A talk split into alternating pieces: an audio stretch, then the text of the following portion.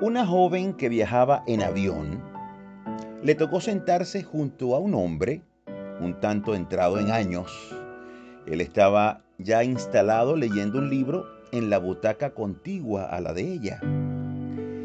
Y la joven desde el primer momento notó que aquel señor tenía un aspecto llamativamente diferente. Ese señor se veía rozagante. El rostro de ese desconocido, aunque era un hombre mayor, reflejaba vida y salud.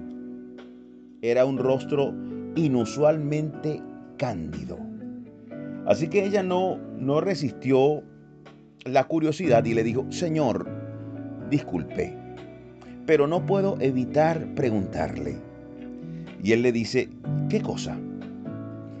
La joven se deslizó un poco para acercarse a él y le pregunta, ¿cómo hace usted para tener un rostro tan lleno de luz, tan lozano, tan rozagante? ¿Cómo logra eso? El caballero amablemente le dijo, lo que sucede, señorita, es que yo nunca discuto con nadie. No guardo rencor y trato en todo lo que me es posible estar en paz con todo el mundo.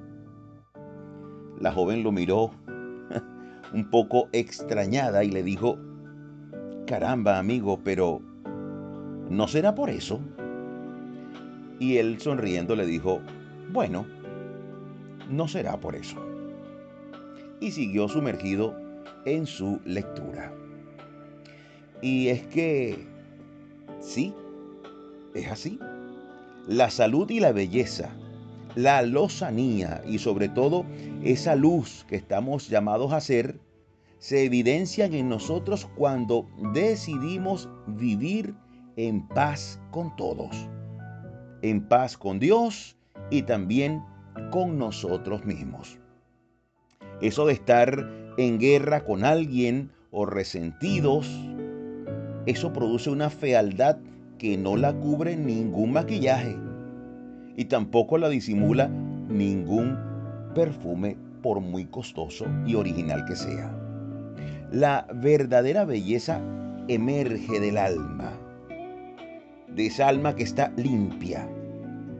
La verdadera belleza brota del corazón que está en paz, en paz Dígame esas personas que están esperando la oportunidad para pagar mal por mal y para vengarse por algo que sucedió hace tiempo.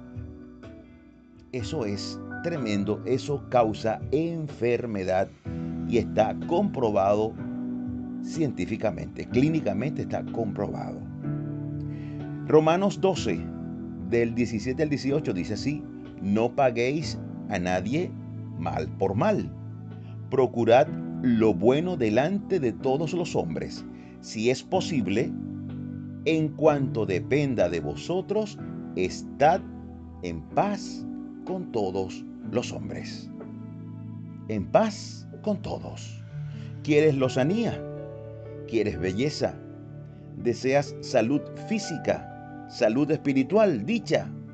Te invito a llenarte de Cristo. Él es la paz, Él es la perfección. Él embellece a quien le busca y lo hace de manera integral desde dentro. Y, en cuanto a esto me causa también curiosidad Romanos 10:15 que dice, cuán hermosos son los pies de los que anuncian la paz. Yo sé que no está completamente en el contexto de lo que estoy hablando, pero igual quiero hacer uso de este recurso para remarcar que Jesús embellece de la cabeza a los pies. Embellece de los pies a la cabeza. Así que llénate de Jesús, llénate de su alegría y de su incomparable luz. Te invito a orar. Repite por favor después de mí estas palabras. Bendito Jesús Tú que perdonaste públicamente a los que te golpeaban e injuriaban en la cruz. Tú que eres paz y amor en ti mismo. lléname de tus hermosos atributos. Avívalos en mí. Hoy renuncio a vivir en amargura y en aflicción de espíritu. No quiero más seguir abrazando esta amargura que me envejece el alma y el cuerpo. Acepto tu paz y tu perdón. Acepto tu salvación, esa alegría que viene de ti. Desde hoy cambiaré el odio por amor y la amargura por buenas obras. En el nombre de Jesús. Amén y amén. Así que llénate y camina con Cristo. Él es la vida y el único camino al Padre. Deseo cerrar con un hermoso texto que está en Proverbios 15:13. El corazón alegre hermosea el rostro, mas por el dolor del corazón el espíritu se abate. Una belleza. Declaro en Jesús que de hoy en adelante tendrás un corazón lleno de paz, un rostro hermoso, cándido y rozagante. Dios te bendiga ricamente. Soy tu hermano Imer Narváez y me despido como siempre, súper agradecido con Dios porque nos permite seguir aquí dando pisadas de fe junto a ti. Hasta la próxima, Dios mediante.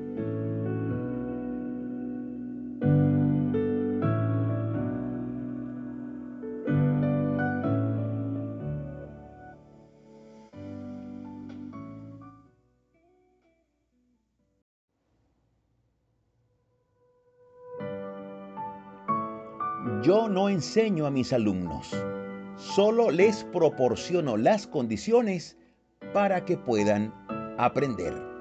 Esto lo dijo el físico alemán de origen judío Albert Einstein. Les proporciono las condiciones para que puedan aprender. Así que estos estudiantes debían tener pasión, debían mostrar esas ganas de aprender. Debían leer entre línea lo que se les proporcionaba para su aprendizaje, estar atentos a los detalles. No podían estar allí eh, dormidos o viendo otra cosa, tenían que mirar con profundidad y mucho más con un maestro que no enseñaba de manera convencional. Así que ellos estaban obligados a oír atentamente, buscando siempre el porqué de las cosas y en muchos casos descubrirlas por sí solos. Y la vida, amigo mío, amiga, la vida la mayoría de las veces es así. La vida no nos enseña cual niñitos. Claro que la vida enseña, pero quien no aprende y se la pasa dormido, aletargado, esa persona paga las consecuencias. Y a veces las consecuencias son muy dolorosas y muy costosas. Y en cuanto a nuestra vida de fe, sucede exactamente lo mismo. ¿Y qué sucede? Bueno, que no podemos andar por la vida dormidos. Debemos estar levantados, atentos, iluminados con esa luz hermosa de Cristo Jesús. Totalmente despiertos, no como necios, sino como sabios. Qué hermosa la sabiduría, siempre hablamos de ella y siempre tenemos que volver a ella.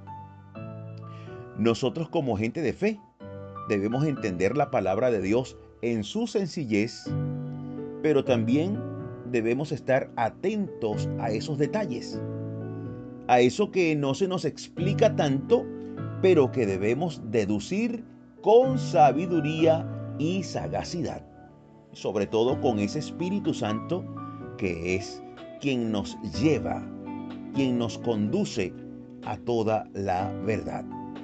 Efesios 5, 14 al 17 dice así, por lo cual dice, despiértate tú que duermes y levántate de los muertos y te alumbrará Cristo. Mirad pues con diligencia cómo andéis, no como necios, sino como sabios, aprovechando bien el tiempo porque los días son malos. Por tanto, no seáis insensatos, sino entendidos de cuál sea la voluntad del Señor. Aprovechando bien el tiempo. Y hoy, hablando justamente de eso, de aprovechar bien el tiempo, hagámoslo de la manera integral, de la manera más completa posible. Vamos a estar atentos en lo familiar, en lo laboral, en lo intelectual, en lo académico, en los sentimientos, en el deporte, en cuidarnos como personas, pero sobre todo vamos a estar muy atentos en nuestra salvación. Abrir nuestro corazón de par en par y decirle a Cristo, entra en mi vida, llena mi alma y todo mi ser. Vamos a aprovechar esas condiciones de redención que Jesús proporcionó para nosotros muriendo en una cruz. Algo precioso que debemos saber leer, saber ver qué Dios hizo por nosotros enviando a su Hijo a morir en una cruz. Yo te invito a orar. Pidamos al Señor que nos ilumine y que podamos cada día buscar su presencia y hacer todo lo que la vida nos, eh, todo lo que nos toque hacer, pero sobre todo abrir nuestro corazón a la salvación, al amor de Cristo. Oremos. Repite por favor después de mí estas palabras. Señor Jesús, deseo despertar a ti. Deseo levantarme y ser alumbrado con tu eterna luz. Ayúdame a andar por la vida con tu sabiduría y con tu salvación. Toma mi alma y hazme una nueva criatura. Me declaro propiedad del reino celestial. Amén y amén. Preciosa oración. Andar alumbrados, iluminados con la luz de Cristo. Deseo cerrar con broche de oro y el broche está en Proverbios 9:6. Dice así, dejad las simplezas y vivid y andad por el camino de la inteligencia. Y no hay camino más inteligente que Cristo. Él es el camino, la verdad y la vida. A Él sea la gloria por siempre. Dios te bendiga abundantemente. Yo soy tu hermano Imer Narváez y me despido como siempre. Súper agradecido con Dios porque nos permite seguir aquí dando pisadas de fe junto a ti. Hasta la próxima, Dios mediante.